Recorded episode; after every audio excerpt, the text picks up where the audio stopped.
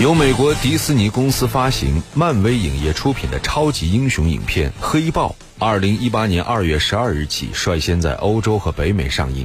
影片口碑炸裂，连续多周强势领跑北美和全球票房榜，并以上映十天就收入四亿美元的成绩，创北美票房史上二月份上映影片的票房纪录。二零一八年三月九日，影片在中国上映。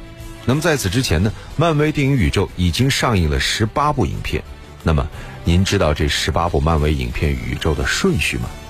那么漫威超级英雄电影又有什么经典影片值得我们回顾呢？大家晚上好，这里是今晚我们说电影，我是英超。今天我们在黄金强档单元一起来重温的是漫威超级英雄电影。那么今天我们来要分享的是它的开山之作《钢铁侠》。从二零零八年《钢铁侠》上映开始，漫威公司依次将钢铁侠、绿巨人、雷神、美国队长等超级英雄搬上大银幕，随后通过复仇者联盟将他们集结起来，这就是漫威影片计划的第一阶段。第一阶段的六部影片按上映顺序依次为《钢铁侠》《无敌浩克》《钢铁侠二》《雷神》《美国队长》和《复仇者联盟》。而从二零一三年五月以《钢铁侠三》为开端，漫威电影宇宙就开始了第二阶段。那么这第二阶段的六部影片分别是《钢铁侠三》《雷神二》《暗黑世界》《美国队长二》《寒冬战士》《银河护卫队》《复仇者联盟二》《奥创纪元》和《蚁人》。第三阶段是从二零一六年五月六日开始上映的影片已经有六部，分别是《美国队长三》《内战》《奇异博士》《银河护卫队二》。蜘蛛侠英雄归来、雷神三、诸神黄昏和黑豹。那么此后呢？一直到二零一九年，还将分别上映复仇者联盟三、无限战争、蚁人与黄蜂女、惊奇队长、复仇者联盟四、蜘蛛侠二，共十一部公映完，第三阶段才算完结。那么在本周时间当中，我们为大家精选出了五部漫威超级英雄电影。分别是钢铁侠、雷神、美国队长、蚁人和奇异博士。那么今天我们就从钢铁侠开始说起吧。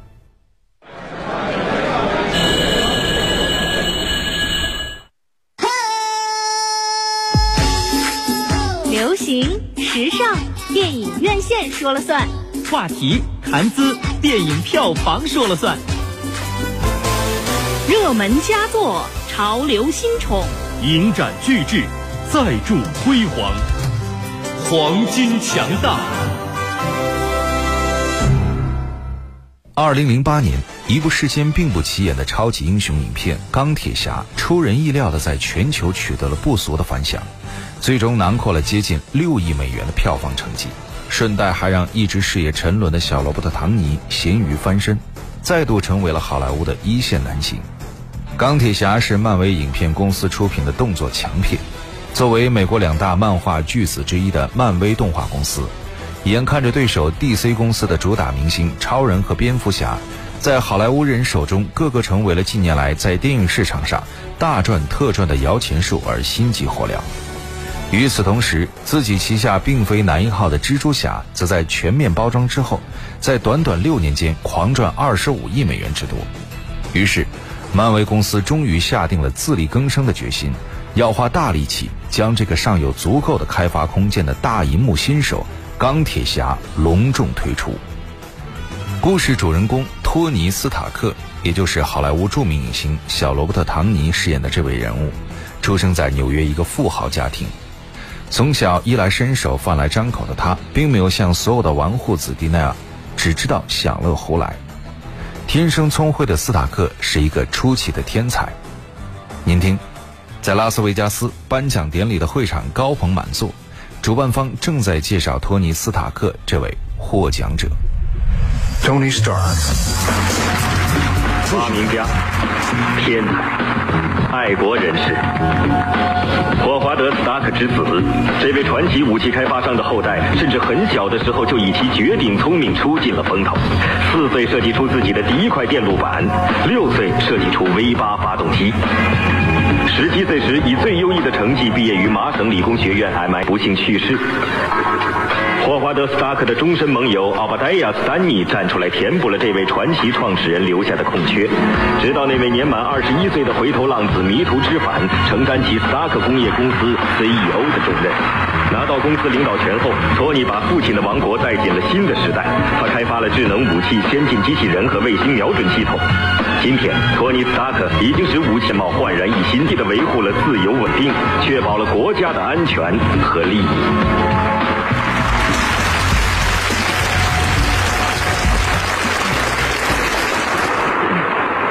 作为军方和斯塔克公司的联络官，我非常荣幸能够和一位真正的爱国者共事。他是我的朋友，同时也是我的良师。女士们、先生们，我非常荣幸的把本年度的巅峰大奖授予尊敬的托尼·斯塔克。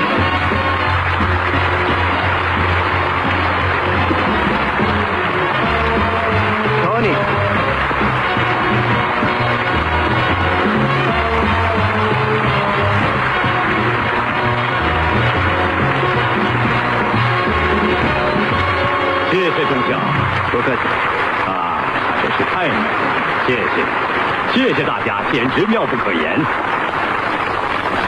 啊，遗憾我不是托尼·斯塔克。不过，如果我是托尼，我就会告诉大家我有多么感动。呃，能得到这个至高无上的奖项，我有多么开心。说到托尼，他这个人最大的优点，也正是他最大的缺点，他只知道工作。和托尼·斯塔克的这位公司搭档俄巴迪亚说的正好相反，托尼其实更多的时候也是花天酒地、潇洒不羁。但是，托尼是一个聪明人，他以傲人的成绩成功的找到了自己的社会定位，他的家族企业斯塔克军火公司的新老板。父母的不幸去世，反而更激发了托尼事业的前进动力。二十一岁时就开始掌控数百亿财产的他，逐渐确立了斯塔克公司作为美军第一军火供应商的雄厚地位。不过，托尼傲慢自大的性格以及为达目的不择手段的做法，常常为自己招来很多的麻烦。还好，他身边还有一个精明能干、性感迷人的女助手维吉尼亚·波茨。波茨时刻给托尼无微不至的关怀和帮助。我再去试一次。别关小音乐声。随时向你通报，你现在应该在地球的另外一边。他怎么样？好极了，干嘛急着赶我走？因为你的飞机一个半小时前就该起飞了。这就奇怪了，那是我的私人飞机，时间应该由我来决定。托尼，你离开之前有几件事要跟你讲一下。我是说，私人飞机不等它的主人，还能叫什么私人飞机？那还有意义吗？拉瑞打来电话，那幅杰克逊·波洛克的画有了新买主，你还要不要了？那是他的春节代表作吗？嗯，不，斯普林斯是东汉普顿的一个地方，他曾在那儿工作和生活，在这里不是指季节。我认为他很有代表性。嗯，就是开价高的有点离谱。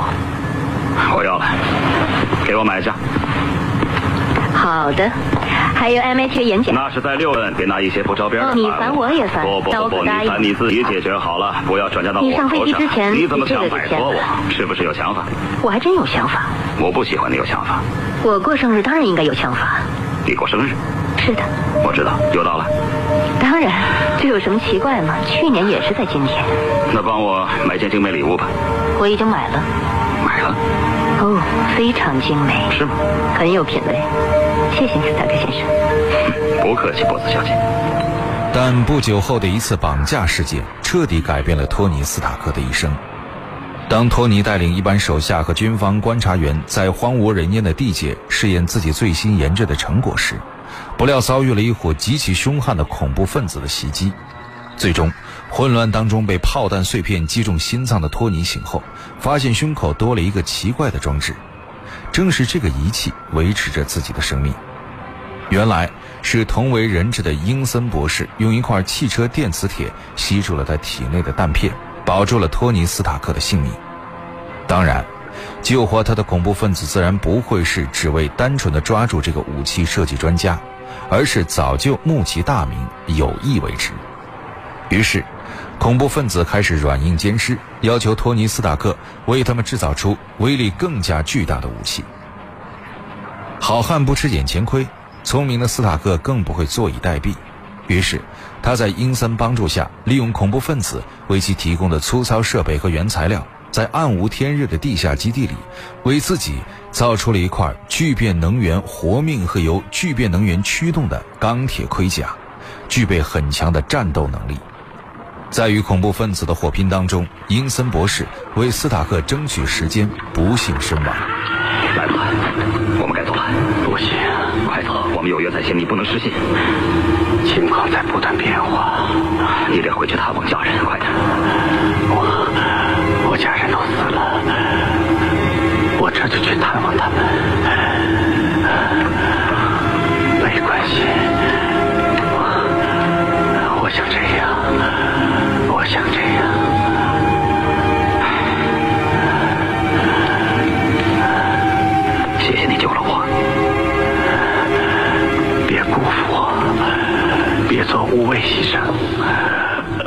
就这样，死里逃生的托尼改变了自己以制造军火拯救世界的想法。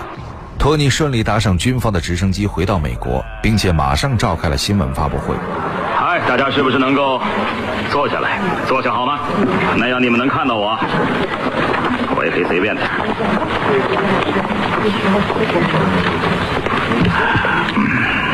他这是在搞什么名堂？别问我，我也搞不懂他要唱哪出。我很高兴，我也是。我一直没跟老爸告别，我一直没跟老爸告别。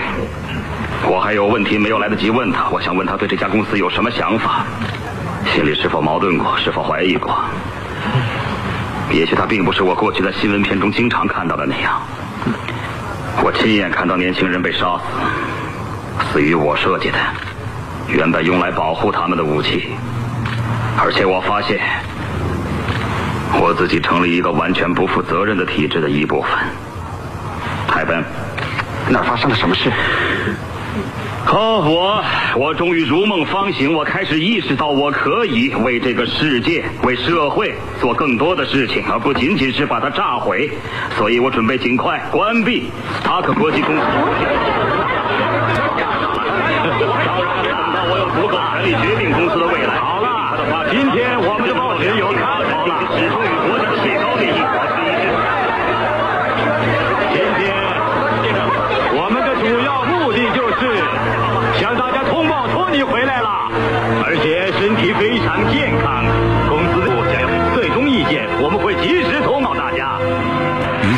他改进了钢铁盔甲，制造了另外一块聚变能源，成为真正的钢铁侠。为了更换新的能源，他叫来了波斯小姐。嘿，把手伸出来给我看看，伸出来。哦，多精巧手啊！我想你得帮我个小忙。哦天哪，就是那东西帮你逃出虎口的。没错，只是它已经过时了。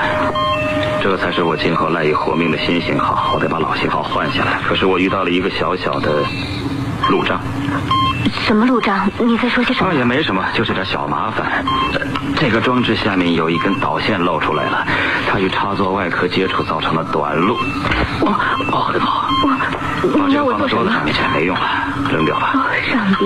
我只要你把手伸进去，然后轻轻的把线拔出来就行。这安全吗？啊，应该没问题，有点像军事行动，只要你不触雷。什么军事行动你什么意思一种电脑游戏，放心吧，你只要轻轻把线拔出来就行。好吧好了，好的，来吧。我我我好像没资格干这种事。不不不，你有资格，你是我认识的最能干的、最可靠的、最有资格的人，你会干得很出色。好吧，连这点小忙都不肯帮我吗？要知道我我真的很需要。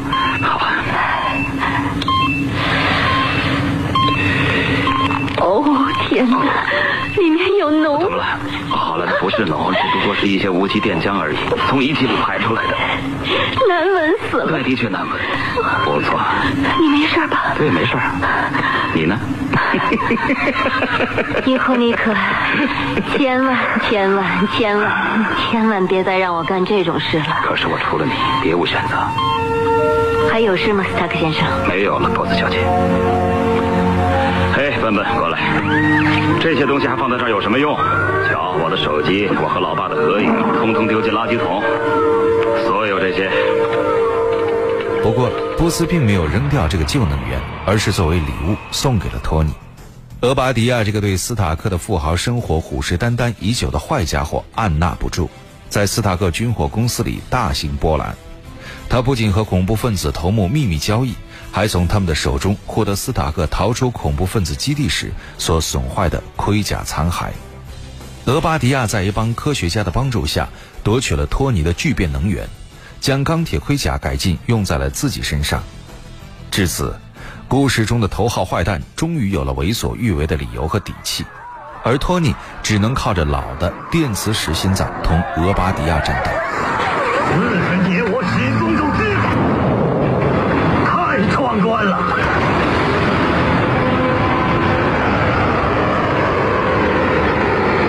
先生，好像他也能飞。知道，上升到高度极限，百分之十九的能量，那种概率只有。我自己会算，快！最后。托尼把俄巴迪亚引到了房顶上，波兹启动了所有能源，把俄巴迪亚打败。很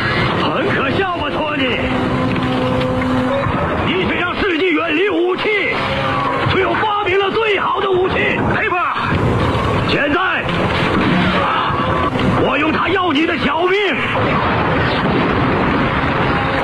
你居然破坏了我的瞄准系统！快点按下按钮！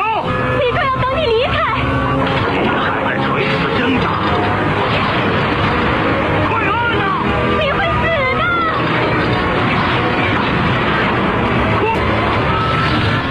第二天，托尼又召开了新闻发布会。啊，有些日子没露面了，这次我会照本宣科。有人猜测我本人参与了发生在快速路和房顶上的那次事件，所以。对不起，斯塔克先生，你真的认为我们会轻易相信那是一个身穿制服的保镖恰好出现？而事实上，你通常会……我知道你的意思。对官方声明提出质疑，这没什么。可无论如何，也不该妄加揣测，无缘无故的把我说成是什么超级英雄。我没说你是超级英雄。没有。嗯哼。那好吧，真要那样的话，就太荒唐了。嗯，太离谱了。我我我我根本不是当英雄的料。很显然，我有很多性格缺陷，做过太多的错事，而且影响很坏。我，请照着讲稿说。好的。事实上。我就是钢铁侠。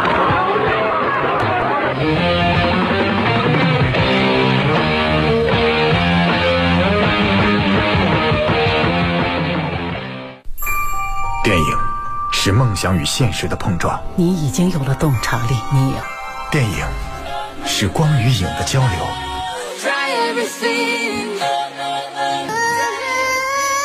记忆中的过往。幻想中的未来。今晚我们说电影，精彩上映。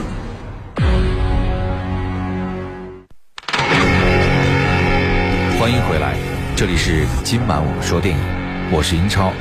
在今天的黄金强档单元当中，我们一起来分享的是《钢铁侠》第一部。这部影片在中国上映的时间是二零零八年四月三十日，比起美国公映还要提早两天。这在引进海外大片的历史上还是绝无仅有的事件，而二零一三年五月一日，《钢铁侠三》在中国上映的时候，也比北美上映早了两天，这也是一个很有意思的巧合。作为一部十分典型的好莱坞类型片，《钢铁侠》也依旧保持着传统好莱坞商业性第一的特点。其实这种情况在《变形金刚》上映的时候就已经十分明显。心态年轻的人会十分热衷于这些机器人的变形过程，并且为之惊叫不已；而心理年龄稍大的人则只是惊叹其巨大的视觉冲击力。钢铁侠虽然是漫画人物，但是这部电影所走的路线却是典型的变形金刚路线，而且做得很像变形金刚。拿钢铁侠和变形金刚相比，钢铁侠就是变形金刚的威力加强版。同时，也再度证明了电影在美国首先是一种产业的硬道理。好的，节目最后我们一起来分享的是《钢铁侠》的主题原声音乐。这里是今晚我们说电影，我是英超，代表制作人小强、录音师乐乐，感谢各位收听。下期节目我们一起来重温的是另外一部美国漫威超级英雄影片《雷神》的第一部。下期节目再会，稍后为您播出的是广播剧场。